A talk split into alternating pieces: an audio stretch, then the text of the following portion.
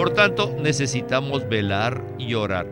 Diariamente me confieso delante del Señor. Principalmente no confieso mis equivocaciones y mis fallas, sino mi fracaso de aplicar a Cristo. Bienvenidos al estudio Vida de la Biblia. La Biblia es la revelación de Cristo como vida. El Señor Jesús dijo, Yo soy la vida y he venido para que tengan vida. Los invitamos a que visiten nuestra página de internet radiolsm.com y allí podrán escuchar gratuitamente todos los programas radiales del Estudio Vida.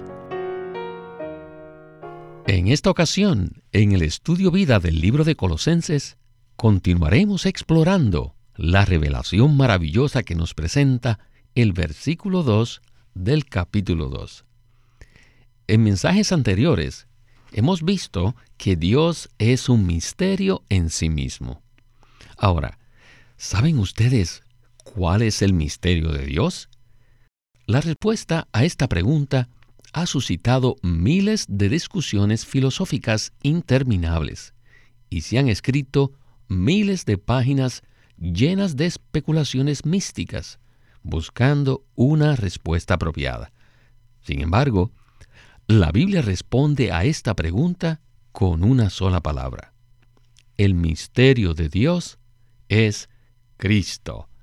En Colosenses 2.2 se nos dice de la siguiente manera, para que sean consolados sus corazones, entrelazados ellos en amor, hasta alcanzar todas las riquezas de la perfecta certidumbre de entendimiento, hasta alcanzar el pleno conocimiento del misterio de Dios es decir, Cristo.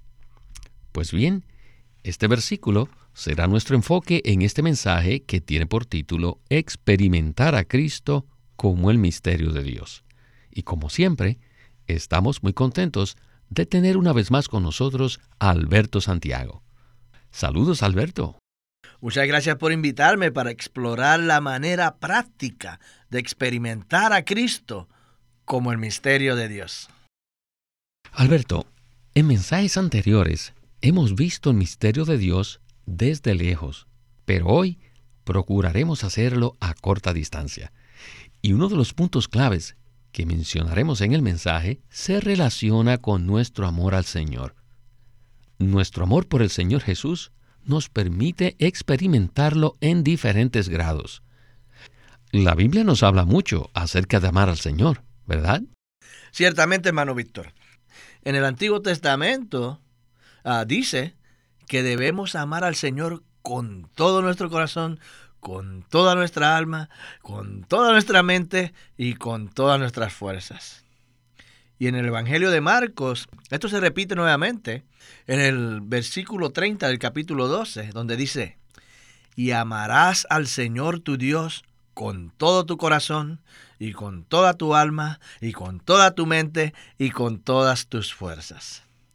Esto significa entonces que debemos amar al Señor con todo nuestro ser. Y obviamente esto entonces afectará la manera en cómo nosotros experimentemos al Señor. Les digo, mientras más conozcamos a Cristo como el misterio de Dios, más le amaremos. Y entre más le amamos, más le experimentaremos. Y puesto que muchos cristianos solamente conocen a Cristo como su Salvador, en el mensaje anterior, eh, nos dio una preciosa ilustración, no sé si, si se acuerdan, que era acerca de, de, una madre que le regala a su hija mayor un anillo de diamantes que estaba empacado en un estuche muy hermosa. Pero la hija menor solamente se fijó en el estuche y lamentablemente, esta es también la experiencia de muchos cristianos. Ellos quedan fascinados con el estuche, pero no aprecian el anillo de diamantes que está dentro del estuche. La joya dentro del estuche equivale a Cristo como el misterio de Dios. Por lo tanto, entre más apreciamos a Cristo, más le experimentaremos y más le amaremos. Gracias, Alberto. Pues bien, creo que ya estamos listos para iniciar la primera porción de este mensaje. Escuchemos a Witness Lee y el estudio vida de Colosenses. Adelante. Cuando éramos jóvenes, se nos enseñó que debíamos amar a Jesús. Incluso teníamos una canción en nuestro himnario. Oh, how I love Jesus. Something like this. Oh, cuánto ama Cristo. Well, we also learned to sing that hymn. Todos aprendimos también a cantar otro himnito que decía, Jesus loves me, this I know. Jesús me ama, yo lo sé. Well, Bueno, that is too, too superficial. Eso es algo muy, pero muy superficial. Algo que no es conforme al pleno conocimiento de Cristo. Para que tengamos el pleno conocimiento de Él como el misterio de Dios, necesitan que todo su ser entre en esto. Para este propósito, les recomiendo mucho que estudien tres libros de la Biblia, del Nuevo Testamento, Mateo, Juan y Hebreos. Les recomiendo mucho estos tres libros de Mateo, Juan y Hebreos. Y creo que por la misericordia del Señor, Él ya nos ha dado unos mensajes maravillosos acerca de estos tres libros. Si nos sumergimos en estos tres libros, obtendremos mucho conocimiento acerca de Cristo. Los evangelios de Mateo y Juan, estos dos evangelios, contienen principalmente la palabra de Cristo y ustedes deben profundizarse en esta palabra. Y también en Hebreos, si un creyente todavía no ha estudiado el libro de Hebreos, no creo que pueda tener un conocimiento pleno de Cristo. Para poder tener un pleno conocimiento de Cristo, necesitamos estudiar estos tres libros. Y aún después de haberlos estudiado, es posible que consideremos que todavía no tenemos el pleno conocimiento. Pero de todas maneras, estos tres libros los pueden ayudar mucho. Así que les pido que se dediquen a estudiar estos tres libros para que puedan tener un pleno conocimiento del misterio de Dios, es decir, de Cristo. Alberto, este es el segundo mensaje en donde hablamos acerca de amar a Cristo. La porción que acabamos de escuchar aplica perfectamente a la ilustración del diamante y el estuche, en especial con respecto a los tres libros que necesitamos estudiar de nuevo, o sea, Mateo, Juan y Hebreos. El punto crucial aquí es que entre más conozcamos a Cristo, más le amamos. Entonces, ¿cómo puede ayudarnos el estudio de estos tres libros para que obtengamos una apreciación completa de Cristo? Realmente es maravilloso que Witness Lee haya mencionado estos tres libros en particular, Mateo, Juan y Hebreos, porque estos libros constituyen un gran cimiento para incrementar nuestro aprecio por Cristo como el misterio de Dios. Pero, ¿quién podría imaginarse que el libro de Mateo nos puede ayudar a tal propósito? Bueno, esto es así porque este libro nos habla acerca de Jesucristo como el Salvador Rey, quien trae el reino de los cielos. Y ver esto nos introduce en la esfera de conocer a Cristo en su autoridad y en el significado de vivir en la realidad del reino. Mateo nos habla de Cristo y de cómo nosotros podemos experimentarlo diariamente. Eso fue Mateo. ¿Y Juan? Bueno, Juan es un libro maravilloso porque nos presenta a Jesucristo como el Salvador, quien vino como vida para propagarse. Él es el verbo eterno que viene para introducir a Dios en la humanidad y para edificarnos los unos con los otros. Por último, el libro de Hebreos nos presenta la manera en cómo Dios habla en el Hijo y luego nos habla de la superioridad de Cristo en todo aspecto. Cristo es superior a los ángeles, Cristo es superior a Moisés, Cristo es superior a Aarón, Cristo es superior a todo. E igualmente el nuevo pacto de Cristo es también superior al viejo pacto. Así que necesitamos estudiar estos tres libros a fin de que podamos conocer a Cristo como el misterio de Dios. Así es, Alberto. Creo que muchos creyentes conocen el libro de Juan, el cual nos presenta a Cristo en cuanto a su persona en la esfera de la vida. El libro de Mateo es un poco más difícil de ver en este contexto, pero usted nos ayudó al relacionarlo con el aspecto del reino, el cual nos presenta a Cristo como el Rey. Por otro lado, el libro de Hebreos es aún más difícil de comprender para los lectores y nos presenta la superioridad de Cristo comparada con los ángeles y con otros personajes del Antiguo Testamento que usted mencionó. En este sentido, queremos animar a todos los que escuchan este mensaje para que lean los estudios vida impresos de estos tres libros, a fin de que tengan una visión completa de Cristo. Bien, regresemos de nuevo con Witness Lee para escuchar otro interesante segmento de este mensaje. Adelante. Primero, necesitamos conocer a Cristo y luego necesitamos recibirle. Es probable que ustedes digan que ya lo han recibido y que no necesitan hacerlo de nuevo, y eso es correcto. No necesitan recibirlo, pero ahora deben aplicar lo que han recibido. Debo decirles que tal vez de mil cristianos que verdaderamente han recibido al Señor, tal vez ni siquiera diez apliquen al Cristo que han recibido a su vida diaria. A pesar de que sí han recibido a Cristo, no lo aplican diariamente. Todos necesitamos la práctica de aplicar al Cristo presente, al Cristo viviente y hacerlo de una manera práctica. En otras palabras, para ponerlo de una forma simple, necesitamos usarlo, necesitamos hacer uso de Cristo. Y deben tratar de hacerlo, deben probar a hacerlo. ¿Cómo usar a Cristo? Pero yo sé que esto no es tan fácil. Por 50 años he estado aprendiendo a cómo aplicar a Cristo y cómo usarlo a Él. Y todavía sigo aprendiendo. Cada día aprendo cómo usar a Cristo, pero no es una tarea fácil.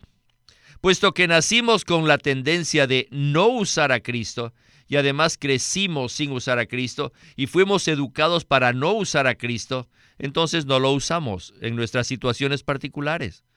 Lo más difícil es aprender a usar a Cristo, cómo aplicar a Cristo. Quizá pensemos que hemos aprendido mucho al oír los mensajes y pensamos que fácilmente podemos aplicar a Cristo. Pero para vivir a Cristo para cultivar a Cristo, para producir a Cristo? Bueno, prueben, traten de hacerlo en su vida diaria. Pero si no están alertas, les digo, de repente, en lugar de aplicar a Cristo, nos valemos de nuestro yo. Nuestro yo está disponible. Y como no hemos aprendido a aplicar a Cristo en toda situación, entonces, ¿qué necesitamos hacer? Necesitamos estar velando y orando. Necesitamos velar y orar. Al despertarnos temprano en la mañana, sean cuidadosos. No debemos abrir nuestra boca para decir nada sin antes haber aplicado a Cristo. Debemos practicar la palabra del Señor, de velar y orar. Sean aquellos que velan y oran y estén listos. Les digo, tal vez entre mil cristianos, dudo que uno o dos de ellos realmente practiquen aplicar a Cristo a diario. Practiquen. ¿Pero qué van a practicar? Velar y orar, a fin de que en todo lo que hagamos, en todas las situaciones, apliquemos a Cristo. Por tanto, necesitamos velar y orar diariamente me confieso delante del Señor. Principalmente no confieso mis equivocaciones y mis fallas, sino mi fracaso de aplicar a Cristo. necesitamos aplicar a aquel a quien hemos recibido. Y sí, nosotros hemos recibido a Cristo, pero nos hace falta aplicarlo. Alberto, qué exhortación tan amorosa recibimos en la porción anterior. Quizá la mayoría de las personas considera que aplicar a Cristo es una expresión inusual. No creo que muchos piensen que Cristo pueda ser aplicado. No obstante, durante años, muchos han aplicado al Cristo que nos revela los cuatro evangelios, el cual es primordialmente el Cristo que está en la cruz y que murió por nuestra redención y salvación. Sin embargo, esto es por completo diferente a que apliquemos en nuestra experiencia diaria al Cristo presente, al Cristo práctico y viviente. ¿Verdad? Sin duda alguna, esto es un asunto completamente diferente. Aunque es cierto que hemos recibido a Cristo y que lo hemos aplicado como nuestro Salvador, quizás todavía no nos hayamos dado cuenta de que Él mora en nosotros y que mora en nosotros para ser nuestra vida y nuestro todo. Por lo tanto, debemos aplicarlo en cualquier situación que se nos presente. Winnesley mencionó el asunto de levantarse temprano en la mañana. Y como todos sabemos, a esa hora, Dios mío, nos llega una gran cantidad de, pensamientos. Y es por eso que es extremadamente importante que antes de decir o hacer cualquier cosa, ejercitemos nuestro espíritu y digamos, oh Señor Jesús. ¿Para qué? Para detenernos, detener nuestro ser. Entonces es realmente una manera muy práctica de que de velar y orar para no hacer qué, no hacer nada aparte de Él, sino aplicarlo a todas nuestras cosas cotidianas. Es decir, que apliquemos a Cristo en todo como la otra vida que mora en nosotros. Les digo, si aprendemos a practicar esto, el resultado será maravilloso. E, este punto es crucial para que podamos lograr el deseo de su corazón en la tierra. Realmente lo que queremos decir es que usamos la vida divina que está en nosotros para hacer las cosas en lugar de usar nuestra vida natural. El problema radica en que estamos habituados a usar nuestra vida natural en todo, ya sea sirviendo a Dios o haciendo cualquier tarea.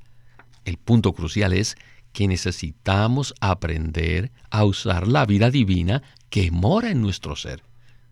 Bueno, nos queda un segmento más, que es el segmento final, el cual nos conduce a Colosenses 2.7, que nos dice, arraigados y sobreedificados en Él, y confirmados en la fe, así como habéis sido enseñados, abundando en acciones de gracias.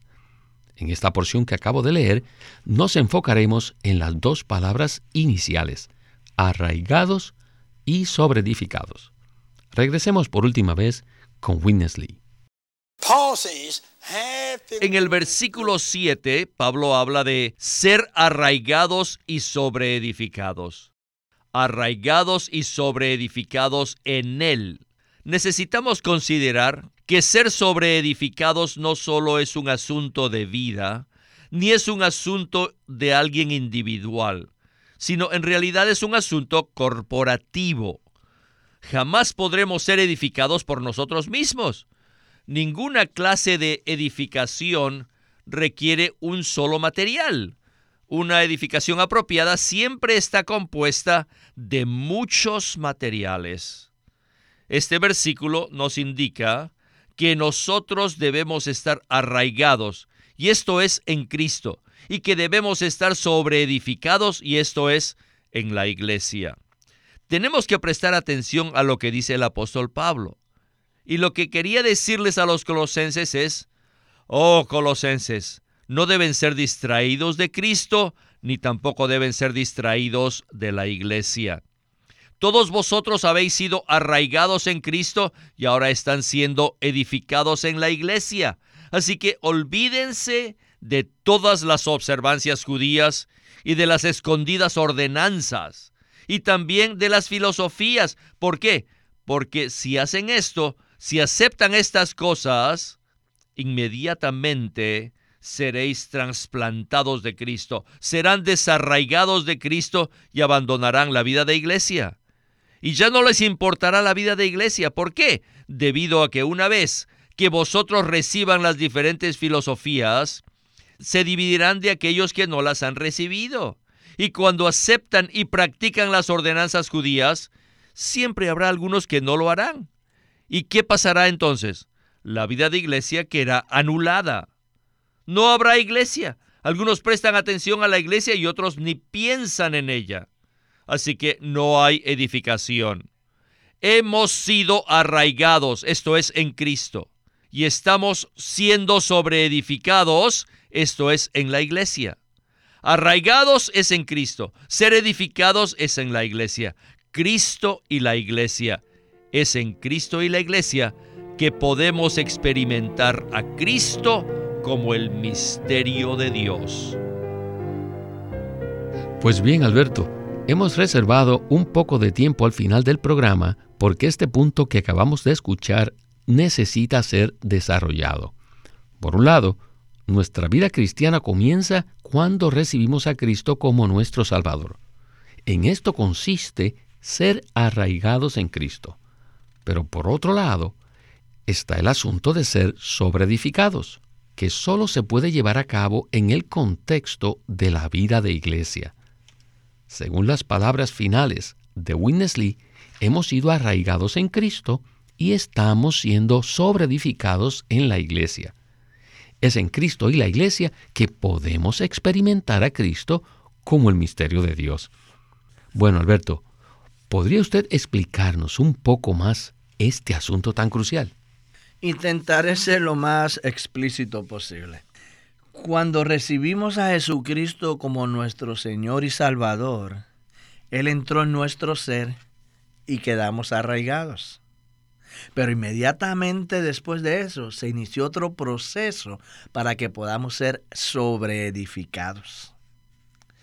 La intención de Dios no consiste en simplemente salvar individuos para que sean santos y victoriosos de una manera individual. No. Dios nos salvó para que seamos arraigados en Cristo y luego Él desea que seamos sobreedificados lo cual involucra ¿qué? a otras personas. Así que necesitamos ser sobreedificados con otros creyentes. Pero si nos distraemos de este proceso con otras cosas, lamentablemente perderemos la vida de iglesia y seremos desarraigados de Cristo. Y no debemos pensar que hoy día no hay distracciones.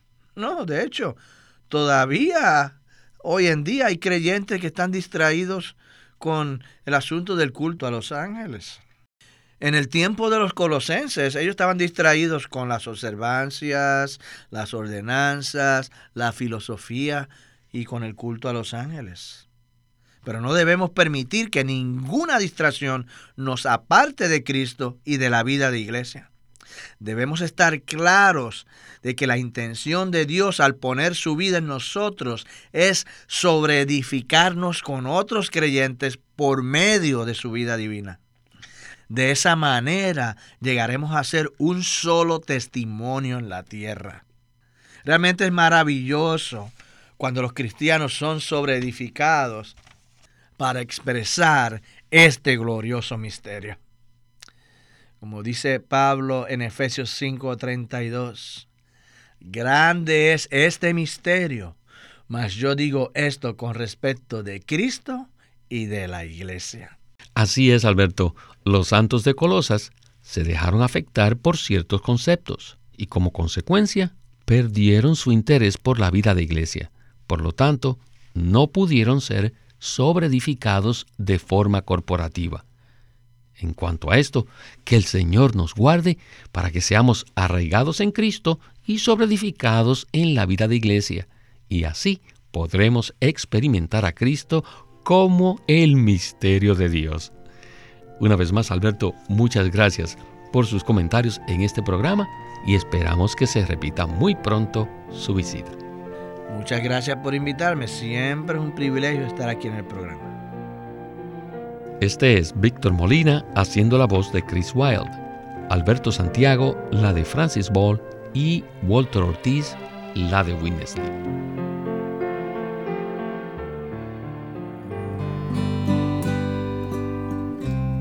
LSM presenta un libro en dos tomos titulado El Evangelio de Dios por Watchman Nee. Son unos mensajes dados en 1937 en Shanghai, en la China, y demuestran eficientemente la carga de Watchman Nee por ayudar a todos los creyentes a conocer la verdad de la salvación. Estos mensajes son amplios y abarcan desde la condición pecaminosa del hombre antes de ser salvo hasta su destino en la era venidera. El crecimiento del cristiano depende de la fe activa y dinámica y un ingrediente esencial para crecer en Cristo es entender claramente la verdad que sustenta esta fe. Este libro se llama El Evangelio de Dios y fue escrito por Watchman Nee en 1937 para ayudar a los cristianos a conocer más de la verdad de la salvación. Si quiere obtener este libro, no se olvide de llamarnos o buscarlo en su librería cristiana cercana. Watchman Nee llegó a ser cristiano en la China continental en 1920 a los 17 años de edad y ese mismo año comenzó a producir sus primeros escritos. En casi 30 años de ministerio se demostró claramente que él era un don especial que el Señor dio a su cuerpo con el fin de adelantar su obra en esta era. Winnesley sirvió fielmente al Señor durante más de 70 años y culminó su labor con este exhaustivo comentario de todas las escrituras llamado El Estudio Vida de la Biblia. Queremos animarlos a que visiten nuestra página de internet libroslsm.com. Allí encontrarán los libros impresos del ministerio de Watchman Nee y Witness Lee, la Santa Biblia versión recobro con sus notas explicativas y también encontrarán folletos, himnos, varias publicaciones periódicas y libros en formato electrónico. Por favor, visite nuestra página de internet libroslsm.com. Una vez más, libroslsm.com. O llámenos a nuestro teléfono gratuito 1-800-810-1149. 1-800-810-1149. Además, si desean, pueden comunicarse con nosotros enviándonos un correo electrónico a estudiovida.lsm.org. Una vez más, estudiovida.lsm.org.